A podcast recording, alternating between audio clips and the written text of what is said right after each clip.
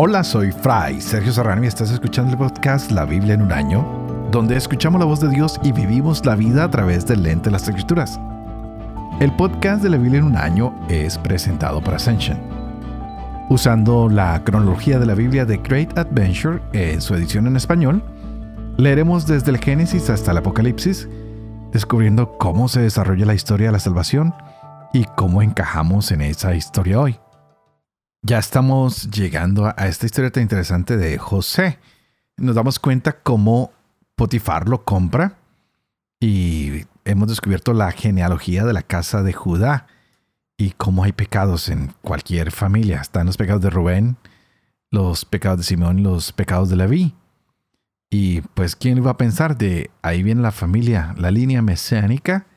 Y para estas personas que han fallado, pues también está la promesa que se le hizo a Abraham.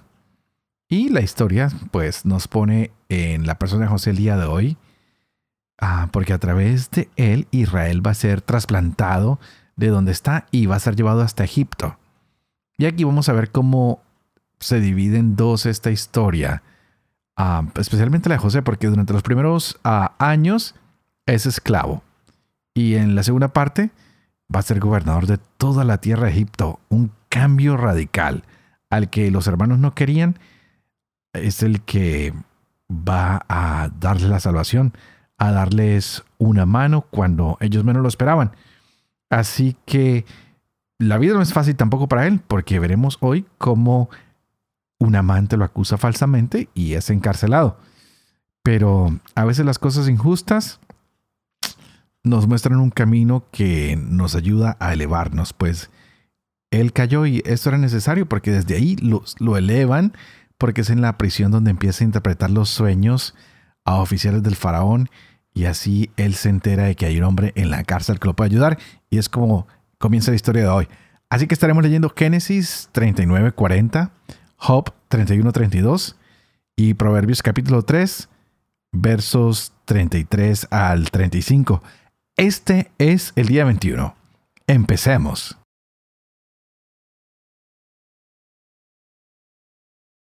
Génesis capítulo 39. José fue bajado a Egipto y lo compró un egipcio, Putifar, eunuco del faraón y jefe de los guardias. Lo compró los ismaelitas que lo habían bajado allá. Yahvé asistió a José, que llegó a ser un hombre afortunado mientras estaba en casa de su señor egipcio. Este echó de ver que Yahvé estaba con él y que Yahvé hacía prosperar todas sus empresas. José ganó su favor y entró a su servicio, y su señor lo puso al frente de su casa y todo cuanto tenía se lo confió. Desde entonces le encargó de toda su casa y de todo lo que tenía, y Yahvé bendijo la casa del egipcio en atención a José, extendiéndose la bendición de Yahvé a todo cuanto tenía en casa y en el campo. Él mismo dejó todo lo suyo en manos de José, y con él ya no se ocupó personalmente de nada más que del pan que comía. José era apuesto y de buena presencia. Tiempo más tarde sucedió que la mujer de su señor se fijó en José y le dijo, Acuéstate conmigo. Pero él rehusó y dijo a la mujer de su señor, Mira, mi señor no me controla nada de lo que hay en su casa, y todo cuanto tiene me lo ha confiado. ¿No es él mayor que yo en esta casa? Y sin embargo, no me ha vedado absolutamente nada más que a ti misma, pues eres su mujer. ¿Cómo entonces voy a hacer este mal tan grande pecando contra Dios? Ella insistía en hablar a José día tras día, pero él no accedió a acostarse y estar con ella hasta que cierto día entró en la casa para hacer su trabajo y coincidió que no había ninguno de casa allí dentro. Entonces ella le asió de la ropa diciéndole, Acuéstate conmigo. Pero él dejándole su ropa en la mano salió huyendo afuera. Entonces ella al ver que había dejado la ropa en su mano, huyó también afuera y gritó a los de su casa diciéndoles, Miren, nos ha traído un hebreo para que se burle de nosotros. Ha venido a mí para acostarse conmigo, pero yo he gritado, y al oírme levantar la voz y gritar, ha dejado su vestido a mi lado y ha salido huyendo afuera. Ella depositó junto a sí el vestido de él, hasta que vino su señor a casa, y le repitió esto mismo. Ha entrado a mí ese siervo hebreo que tú nos trajiste para abusar de mí. Pero yo he levantado la voz y he gritado, y entonces ha dejado él su ropa junto a mí y ha huido afuera.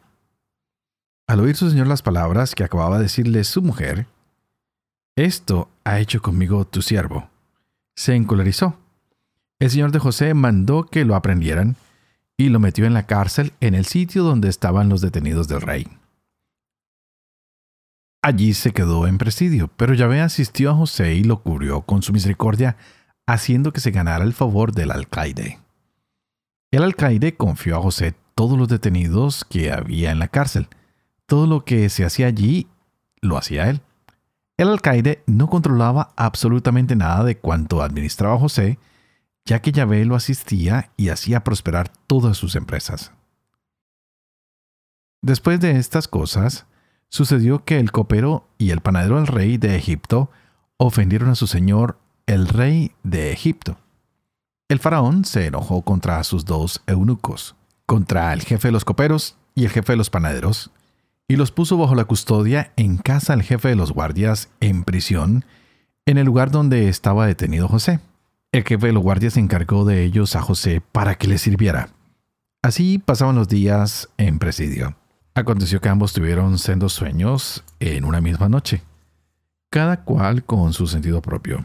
El copero y el panadero del rey de Egipto, que estaban detenidos en la prisión. José vino a ellos por la mañana y los encontró preocupados. Preguntó, pues, a los eunucos del faraón que estaban con él en presidio en la casa de su señor. ¿Por qué tienen hoy mala cara? Hemos tenido un sueño, le dijeron, y no hay quien lo interprete. José les dijo, ¿no son de Dios los sentidos ocultos? Vamos, cuéntenmelos a mí. El jefe de los coperos contó su sueño a José y le dijo, Voy con mi sueño. Resulta que yo tenía delante una cepa y en la cepa tres sarmientos que nada más echar yemas florecían enseguida y maduraban las uvas en sus racimos. Yo tenía en la mano la copa del faraón y tomando aquellas uvas, las exprimía en la copa del faraón y ponía la copa en la mano del faraón. José dijo, Esta es la interpretación. Los tres sarmientos son tres días. Dentro de tres días levantará el faraón tu cabeza, te devolverá a tu cargo y pondrás la copa del faraón en su mano lo mismo que antes cuando eras su copero. A ver si te acuerdas de mí cuando te vaya bien y me haces el favor de hablar de mí al faraón para que me saque de este lugar. Pues fui raptado del país de los hebreos, y por lo demás tampoco aquí hice nada para que me metieran en el calabozo. Vio al jefe de panaderos que era buena la interpretación y dijo a José, Voy con mi sueño.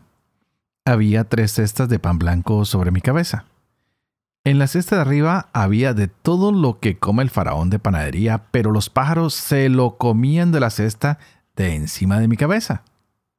Respondió José, esta es su interpretación. Las tres cestas son tres días. A la vuelta de tres días, levantará el faraón tu cabeza y te colgará en un madero, y las aves se comerán la carne que te cubre. Al tercer día, que era el natalicio del faraón, dio este un banquete para todos sus servidores y levantó la cabeza del jefe de coperos y la del jefe de panaderos en presencia de sus siervos. Al jefe de coperos lo restituyó en su oficio, quien volvió a poner la copa en manos del faraón. En cuanto al jefe de panaderos, mandó que lo colgaran, tal y como se lo había interpretado José. Pero el jefe de coperos no se acordó de José, sino que lo echó en olvido.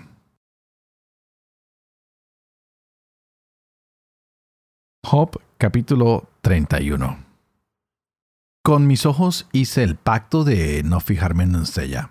Mas, ¿qué suerte depara Dios desde arriba? ¿Qué herencia reserva Chadai desde lo alto? ¿No reserva desastre al injusto, adversidad al hombre malhechor?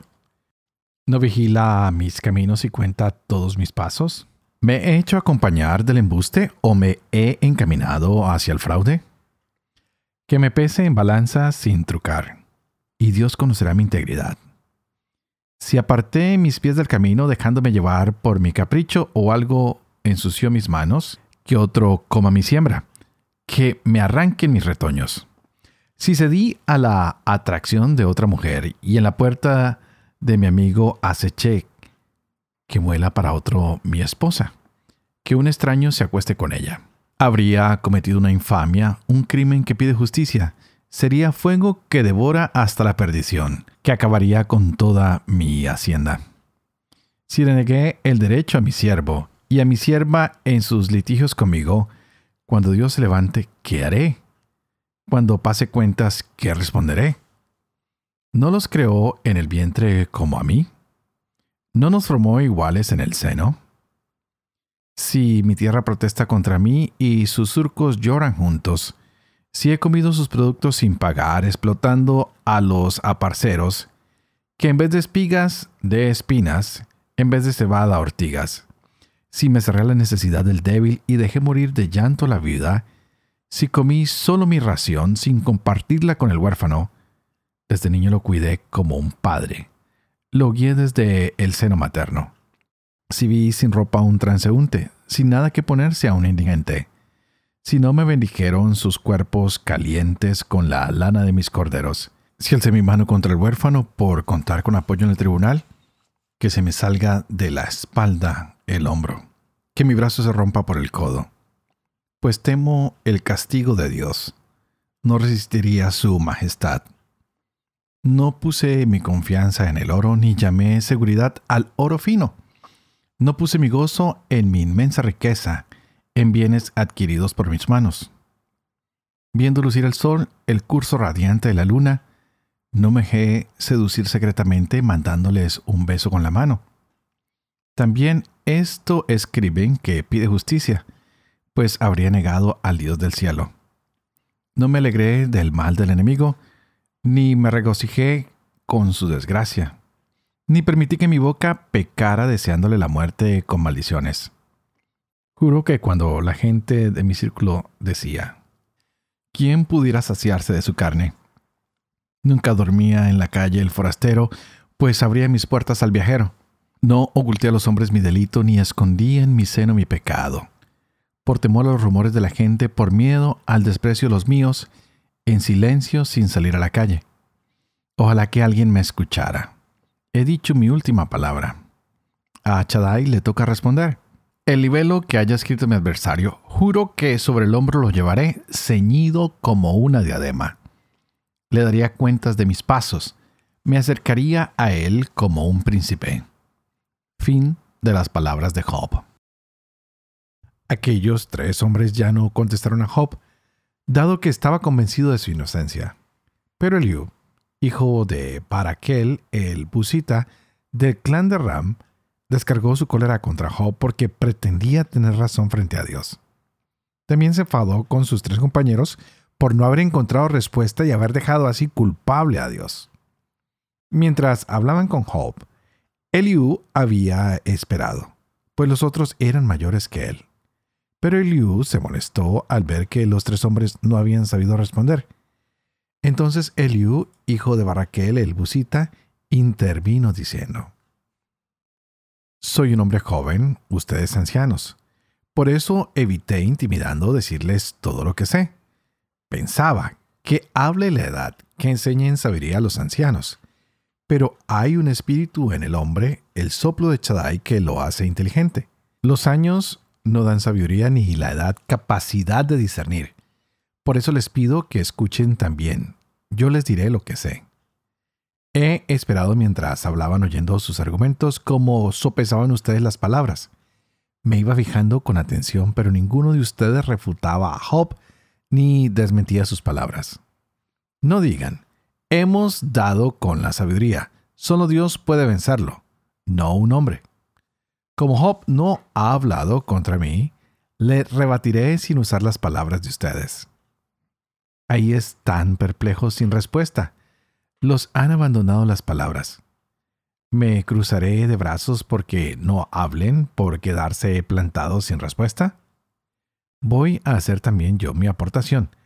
Hablaré también yo lo que sé, pues me siento lleno de palabras, preñado de un aliento incontenible. Mi seno encierra un vino sin salida.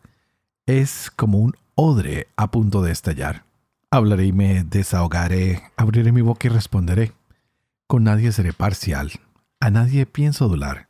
No adoraré porque no sé, y además me destruiría mi hacedor. Proverbios capítulo 3 versos 33 al 35. Yahvé maldice la casa del malvado y bendice el hogar de los justos, aunque se burla de los arrogantes. Concede su favor a los humildes. Los sabios heredarán la gloria, mientras los necios cargarán con la deshonra. Padre de amor y misericordia, tú que haces elocuente la lengua de los niños, educa también la mía, e infunde en mis labios la gracia de tu bendición, Padre, Hijo y Espíritu Santo. Y a ti que estás conectado hoy, te invito a que pidamos juntos por el Espíritu Santo para que abra nuestra mente y nuestro corazón, para que podamos gozar de la palabra de Dios en nuestras vidas hoy. Estamos con esta historia tan hostil. Hemos visto mucha hostilidad en estos últimos capítulos, ¿no? Un hermano que es vendido y que se convierte en esclavo y es llevado a la tierra de Egipto. Es llevado a una tierra extranjera y es una historia muy triste para un joven, ¿no? Ciertamente no estaba esperando este final, pero parece que en el corazón de José siempre hay una esperanza.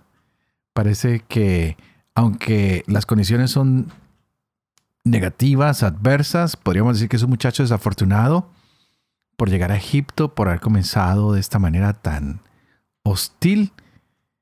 Es un momento de gran esperanza y de gran bendición. Y vemos cómo en este Antiguo Testamento descubrimos que Dios se va revelando en la vida de José de una manera providencial. Esa providencia de un Dios que lo lleva de la mano, que está con él, que lo va guiando, y es muy evidente el cuidado de Dios que hace que todas las empresas que José toque se multipliquen. Dios va dando dirección a esta vida y él con mayor claridad se da cuenta que hay que serle fiel a Dios. Y José pues es este gran ejemplo que tenemos nosotros para el día de hoy. Cómo expresa de manera elocuente y viva que está listo para ser testigo de Dios. Y más adelante vemos que al morir su padre ah, es un hombre muy noble, más noble de lo que nos imaginamos. Pero no me quiero adelantar a las historias que vienen en los próximos capítulos porque nos estamos acercando al final de los patriarcas. Este es un muchacho que es puesto en el mercado de esclavos y pues nadie se imaginaría que era un premio si lo adquiría. Y Potifar, que es capitán de la guardia, es un militar, lo compra y después se siente bendecido. Incluso le entrega el control de todo su hogar, le da los, los beneficios, le da todas las bendiciones de su hogar. Y este hombre, José, sabe valorar la confianza del capitán de Potifar. Y esto le va a causar a él problemas. Y definitivamente podríamos pensar que los problemas siempre es lo peor que nos pueden pasar, pero con este problema que José tiene con Potifar, llega a la cárcel y desde allí pues empieza otra gran historia para José. Cambia su vida de manera radical. Es el hijo que tiene que enfrentarse a sus hermanos. Ahora es el hombre que tiene que enfrentarse a la tentación de la esposa de Potifar. Es el hombre que llega a la cárcel con muchas preocupaciones, con problemas que nos ofrece el mundo actual de las envidias, de la rivalidad, del hedonismo, del querer satisfacernos sexualmente todo el tiempo. Y esto le ha pasado a José. Así que fijémonos que la eficacia de su trabajo lo ayudó a ascender, a tener posición, a tener responsabilidades y a llegarse a ocupar de la casa de su jefe y de todos sus bienes. Y él tenía mucha confianza en José, quien era un hombre íntegro, quien era joven, y quien le rendía cuentas a, su jefe. Y este oficial del faraón, pues lo único que tenía que preocuparse era de trabajarle al faraón porque en su casa todo lo controlaba José. Tenía control de los asuntos personales de este capitán, de Potifar. Tal vez José se sentaba a la mesa a comer con él. Tal vez la única preocupación era que José fuera fiel en todo lo que él le encargaba y pues parece que así fue. Pero por supuesto, siempre que todo va bien, no falta la tentación. Y hoy es la esposa de su jefe la que se convierte en tentación. Pero la mano de Dios está con José, lo ayuda a mantenerse recto. Pero termina en la cárcel. Es acusado injustamente y para una persona joven es descorazonador que esto le pase. Seguramente se sintió mal, pero la presencia del Señor está con él. Y vamos a ver cómo en la prisión él comienza a recibir simpatía de incluso de los que lo tienen confinado y se dan cuenta ellos de que José tiene una gran capacidad, que tiene una personalidad que es atractiva, imponente y que le agrada a toda la gente porque actúa con justicia. Así que tiene grandes resultados y Dios sigue guiándolo incluso en los momentos de oscuridad. Hoy vemos cómo se descubre la capacidad de José de interpretar los sueños. Uno, que fue muy positivo para el copero del rey y otro muy negativo para el panadero. José le pide al copero que no se olvide de él, que por favor le lleve un mensaje positivo al faraón y bueno, el que recibe el favor se le olvidó. ¿Cuántas veces no nos pasa a nosotros que servimos y a veces estamos esperando que el otro se acuerde de nosotros y simplemente nos olvidan? También por otro lado estamos viendo a Job. También estamos llegando al final de ese libro, estamos en el capítulo 31 y 32. Job hoy hace su gran profesión de inocencia y muestra toda su vida y muestra cuál fue su estilo de vida, que desde el principio fue un hombre correcto, que él no está contento con las acusaciones que le hacen sus amigos y él profesa que es inocente, que aunque mucha gente piense que él ha cometido pecados, pues esos no lo afectan a él, pues su conducta siempre ha sido pública, nunca ha hecho cosas en secreto, sino todo lo lleva en su corazón, no ha tenido ninguna transgresión, hacia Dios de idolatría, ni tampoco le ha faltado a su esposa de manera sexual. Sin embargo, no le está yendo bien. Entonces, ¿cuál es el objetivo de estos capítulos? Pues mostrar que realmente él ha sido recto, que ha mantenido todos los estándares de lo que se esperaba de él, pero que aunque le esté yendo mal, no es porque le haya cometido errores o le haya fallado a Dios, porque él es un hombre recto, lo mismo que pasa con José, le está yendo mal, está en la cárcel, le han hecho una emboscada, le está yendo terrible y se ha portado con rectitud. ¿Qué podemos pensar cuando nosotros estamos con todo bien, pero nos empieza a ir mal? ¿Será que Dios nos abandonó? Claro que no.